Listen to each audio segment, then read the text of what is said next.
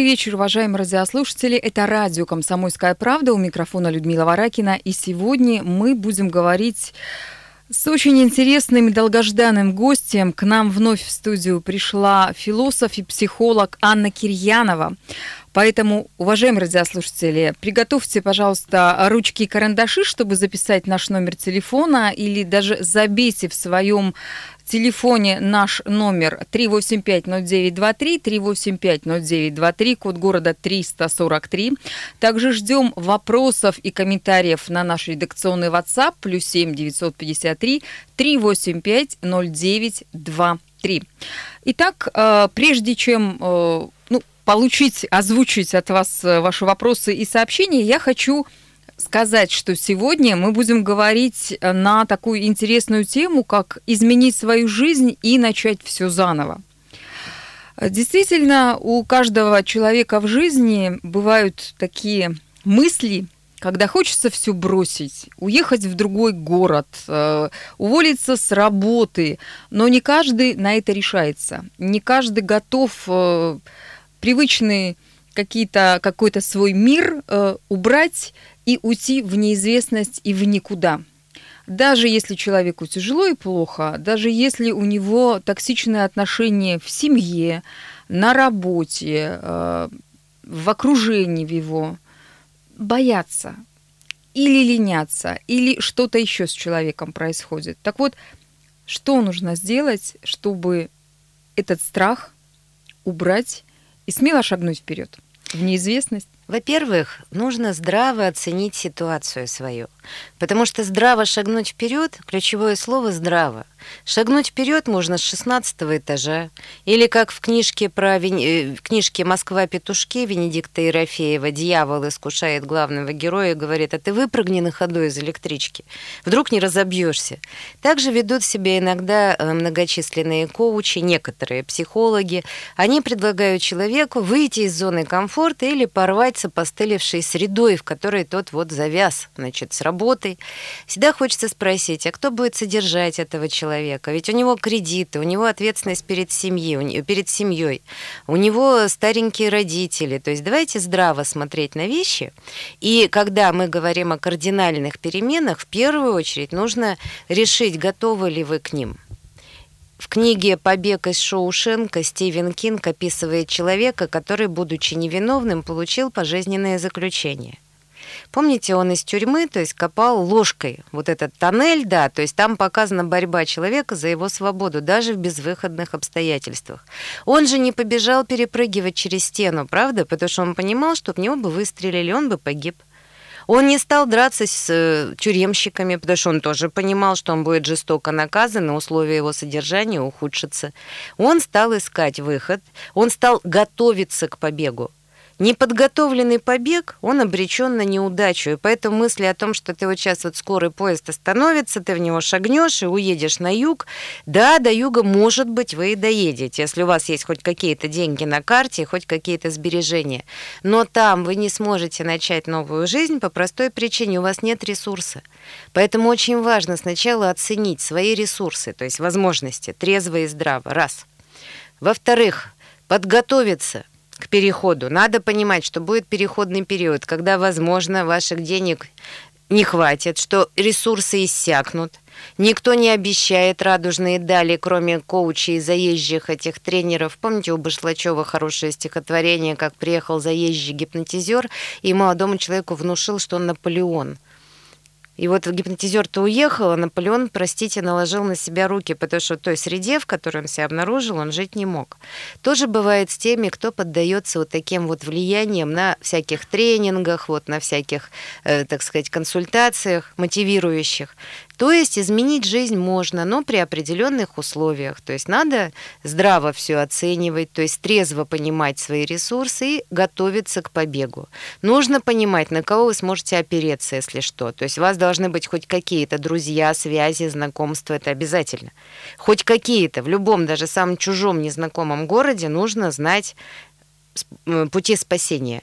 И нужно понимать, что изменить свою жизнь можно не убегая, понимаете, вот это бегство, это иллюзия, что ты сел на попутку, рукой махнул, то есть и поехал в кругосветное путешествие, или как вот Эн Лондон, Энни Лондондери, я про нее писала, на велосипеде поехала вокруг земного шара, имея в кармане 10 долларов, то есть и ничего больше, и смену белья она с собой еще взяла. Она была в отчаянном положении, ей предоставился шанс. Но Почему поехала Энни Лондондерри на велосипеде ужасном, тяжелом, одна в кругосветное путешествие? Ей обещали 10 тысяч долларов по тем временам баснословные деньги. То есть она ехала не впустую, не потому что ей надоела ее жизнь, понимаете, а за вознаграждением. То есть она понимала, что она может его получить, может не получить, это же было пари, но она могла его получить. А когда человек ничего не желает получить, ну или не может, а просто вот едет куда-нибудь дауншиферы вот, сейчас же модно это течение, и говорят, ничего не изменилось, я только потратил все свои деньги, я потерял семью, я потерял работу, у меня ничего не вышло. Да вон у нас с вами вместе на Фейсбуке есть общий знакомый блогер, который уехал, по-моему, в Таиланд и сейчас пишет полные отчаяния и горести тексты. Я его понимаю, потому что все потерялось, все распалось. И он оказался без крыши над головой в чужой стране, не имея ресурса, не имея запаса, ведь это человек, который призывал все бросить. Поэтому будем действовать аккуратно и смотреть, в каком направлении мы побежим, какие у нас припасы, то есть при этом есть, и создадим модель потребного будущего, так это называл Бернштейн. Это ничего общего не имеет с трансерфингом реальности. Это вы в мозгу создаете образ потребного будущего – то есть кем вы себя видите. Вот одна девушка, прекрасно помню, она летела в самолете, она мне потом рассказала картинку. Вернее, она мне сначала рассказала, а потом это произошло. Она говорит, я вдруг себя почувствовала бортпроводницей. Вот я стою в таком костюмчике, а спасательный жилет людям показываю. То есть я так, у меня ножка в туфельке, то есть я вот красиво одета, пассажиры слушают меня, я прохожу между рядами и предлагаю им чай, кофе, спрашиваю, удобно ли им, комфортно им. А при этом девушка в самолете была с мамой, которая на нее страшно давила, хотела, чтобы девушка там поступила в определенный вуз, то есть в Москве, в престижный. Девушка учиться не хотела, не могла, она уже была на грани депрессии, принимала антидепрессанты. И вдруг вот эта картинка. И вы знаете, эта картинка к чему привела-то? Она сейчас работает на международных авиалиниях, она абсолютно счастлива. Ничего же кардинально не произошло. Она заочно учится, почему бы и нет. Но вот эта картинка реализовалась в ее жизни. Вот если этой картинки нету, если вы не представляете, куда вы хотите, а просто не хотите больше здесь, это все равно, что вам надоест ваша хрущевка, и вы вдруг вот из нее уйдете с узелком на палочке, потому что ну, невыносимо в жить в, этой... в землянку. Да, а вот, совершенно правильно. Когда нет потребного будущего, альтернативой служит худшее будущее. Вот это афористичное выражение, думаю, нам следует запомнить. Если нет образа потребного будущего, вы непременно окажетесь в землянке, то есть по итогу. Поэтому я призываю только к здравой оценке действительности, и только тогда мы можем вырваться из порочного круга, который Гейдж назвал крысиными бегами. Жизнь у нас э, идет по синусоиде, и вы об этом недавно написали у себя э, в соцсетях. Действительно, сегодня плохо, завтра хорошо, э, послезавтра опять у тебя плохо. И может быть человек, который думает э, о том, что ему необходимо изменить свое настоящее, и что вот если он уедет, все бросит э, и заживет тогда замечательной жизнью, может быть, просто ему стоит притормозить, подумать, оценить действительно все свои возможности и ресурсы, а потом уже бросаться. Непременно. Сначала насушим сухари, Сначала нарисуем план побега, сначала, как говорится, подкупим охранника, это уж я так шутя говорю, перефразируя Кинга, но суть именно такая, то есть я всегда удерживаю человека от необдуманного решения, которое он принимает на пике эмоций. Потому что, как правило, вот 99% эти решения усугубляют ситуацию. Они вызваны невыносимой усталостью или посулами какого-то третьего лица, которое человека сманивает куда-то, а потом тут оказывается у разбитого корыта. В принципе, это могут, может быть даже токсичный человек, который намеренно и специально человека топит. Да сплошь и рядом. Уйди от этого мужа. Вот он тебя недостоин, вот он мало зарабатывает, вот он такой, вот он секой. Уйди, вот там золотые, значит, возможности, кисельные берега, молочные реки, и человек поддается этому. Знаете, то есть вот одна женщина была очень богатой. Она владела собственной компанией, и вы ее помните, не буду называть ее имя. И у нее была подруга бедная, то есть они обе работали в сфере СМИ, вот так вот скажем. И она этой подруге сказала, у тебя такая маленькая квартира однокомнатная, тогда еще не было ни кредитов, ничего. Я, говорит, знаешь, дам тебе денег, и ты купишь себе трехкомнатную. Ты вот эту маленькую сейчас продай, я тебе вот даю такую-то сумму, и ты переезжаешь в трехкомнатную. Но эта женщина продала свою однокомнатную квартиру, переехала действительно в трехкомнатную, а там надо было платить по частям. То есть это было еще до вот этих банковских кредитов, это 90-е годы. И та богатая женщина говорит, знаешь, говорит, я не буду за тебя платить. То есть ты, конечно, говорит, извини, да, но у меня, говорит, семья, муж против, вот э, там, значит, родственники, ресурсов не хватает понимаете? А вот вам, пожалуйста, перемена жизни к лучшему. А ведь та бедная женщина с дочкой уже сделала ремонт в трехкомнатной квартире. Понимаете? Конечно, на чужой каравай рот не разевай. Конечно, не надо полагаться, но они дружили со школы, с детства, с первого класса. Речь шла не о чужих людях, и о том, что богатая женщина настойчиво вот свою подругу втянула в эту ситуацию. И они потом переехали с дочкой в крошечную однокомнатную такую вот коморку, из которой даже вот трудно было потом выбраться. То есть это была очень печальная история, и вот так вот было. И начали все заново. Это радио «Комсомольская правда». У нас в гостях Анна Валентиновна Кирьянова, философ и психолог. Сейчас мы уходим на небольшой перерыв, а затем вновь продолжим разговор. Гость в студии. Радио «Комсомольская правда». Наш гость Анна Валентиновна Кирьянова, философ и психолог. Мы продолжаем с вами говорить на тему, как изменить свою жизнь, что нужно для этого сделать и как уберечь нас с вами, уважаемые радиослушатели, от необдуманного, от необдуманного шага. Телефон студии прямого эфира 3850923, WhatsApp плюс 7 953 3850923. И у нас есть э, сообщение от Владимира Войцова. Как отличить токсичного человека от доброжелателя? Я думаю, что в первую очередь мы расставим вот так приоритеты. Не обязательно токсичный человек, токсичное общение – Потому что человек бывает токсичным в силу умысла, он специально, может быть совершенно нормальным с другими, вот сейчас он токсичен, правильно? Мы сами можем иногда быть токсичными, когда мы разгневаны или мы в депрессии, в унынии, которые транслируем окружающим людям. Поэтому токсичное общение, вот правильнее сказать, оно чем отличается? Ощущениями нашими от него. Вот если вам тошно от человека, если вам плохо после этого общения, если вы чувствуете себя униженным или обескураженным, обиженным человеком, у которого отобрали его моральные ценности, то есть разрушили его внутренний мир. Если вам физически плохо, вот голова болит, тошнит, не будем забывать, что кишечник, второй мозг, то есть энтерическая часть нервной системы немедленно дает реакцию. Недаром написано «не ешь у завистливого и сблюешь яд твоего». Вот эти ощущения, они вам тут же покажут, что вы были в токсичном общении. Настроение портится, раздражительность такая – Бывает, послушаешь какую-нибудь передачу или посмотришь, и после этого вроде ничего не происходило, а ощущение, что ты испачкался, правда вот бывает? Или наоборот депрессия такая, то есть страшная. Вот это все признаки, то есть токсичного контакта, после которого следует переменить, э, применить метод переключения.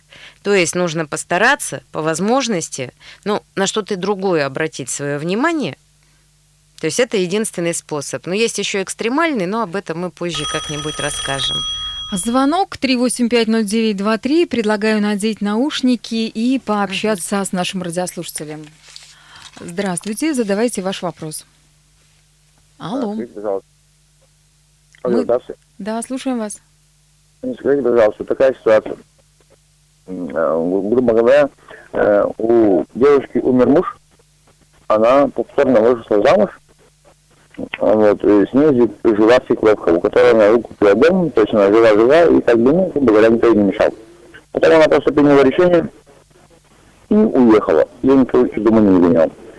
И настроила буквально всю целую улицу против нее. И люди там вплоть до угрожают до убийства.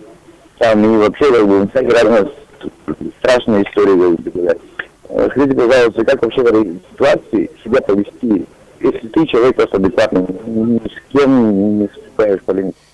Спасибо.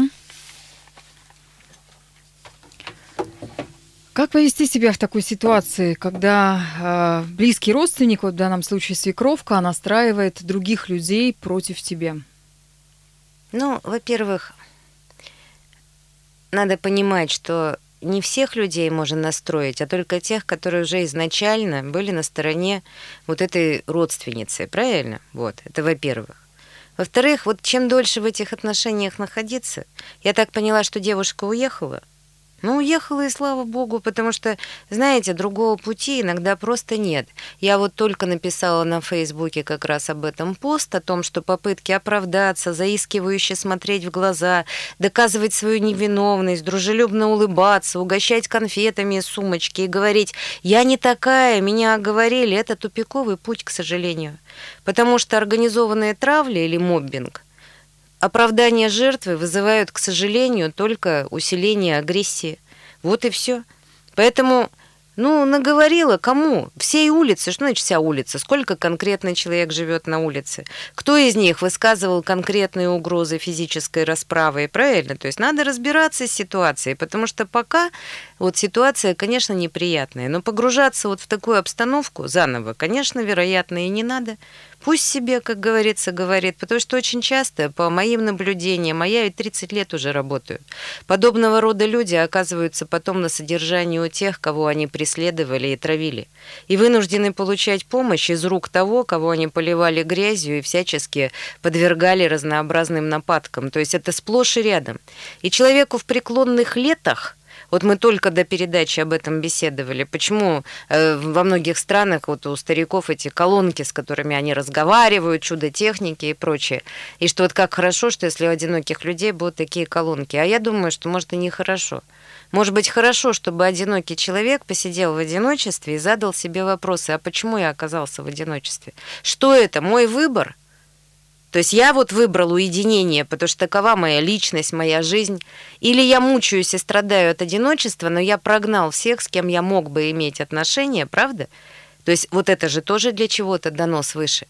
И поэтому такие люди, к сожалению, в конце жизни очень часто оказываются ну, в сложном положении.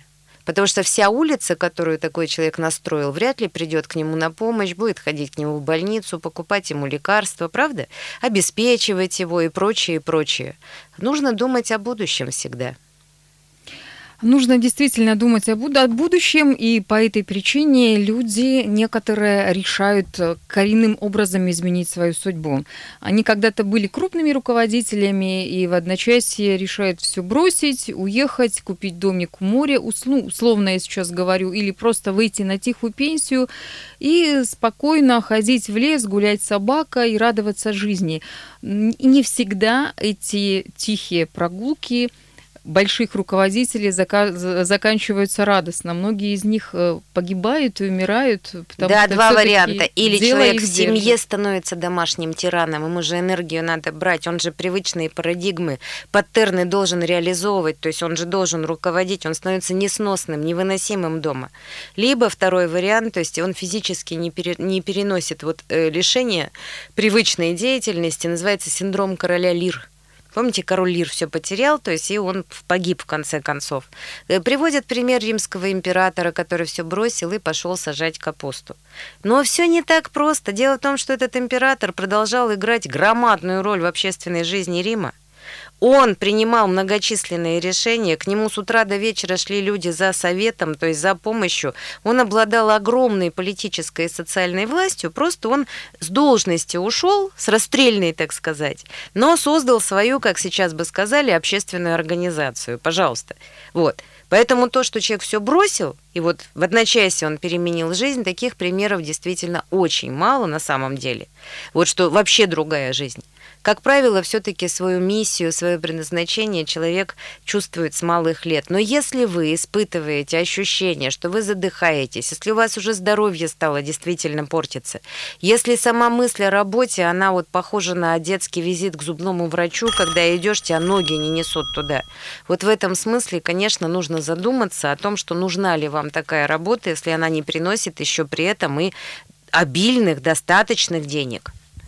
У нас очередной звонок 3850923. Предлагаю поговорить. А, добрый вечер, здравствуйте.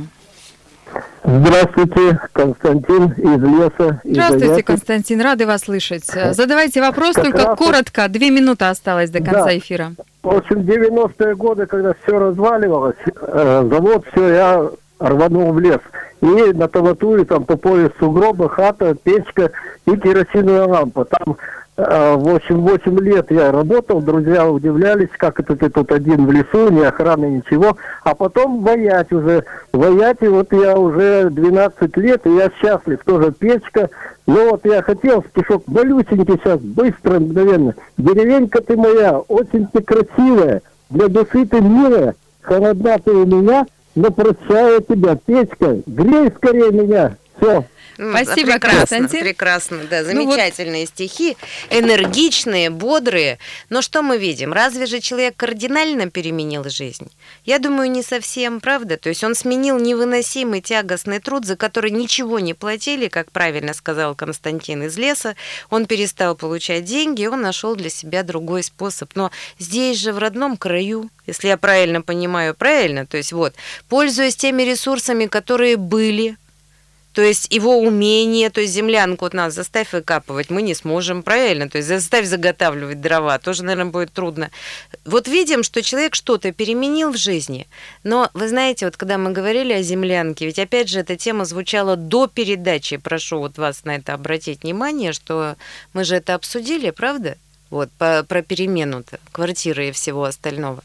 Пожалуйста, вот вам иллюстрация, вот вам пример э, того, что, меняя свою жизнь, мы не всегда можем ее поменять на нечто лучшее. А как я однажды сказала, если ты решил выйти из зоны комфорта, ты можешь выйти только в лучшую зону комфорта. Вот только тогда имеет смысл, или если тебе угрожает смертельная, то есть серьезная опасность. Вот только тогда следует предпринимать какие-то шаги.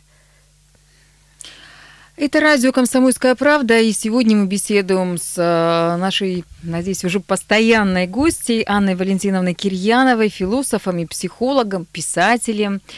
Э, говорим мы о том, как изменить жизнь. Время редакционное уже, к сожалению, подходит к концу. Поэтому я хочу пожелать вам, уважаемые радиослушатели, прежде чем начать кардинально менять свою жизнь, подумайте.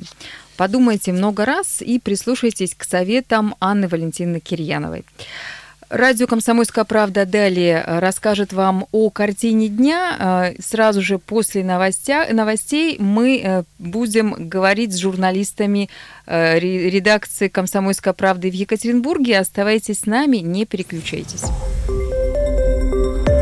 Радио «Комсомольская правда».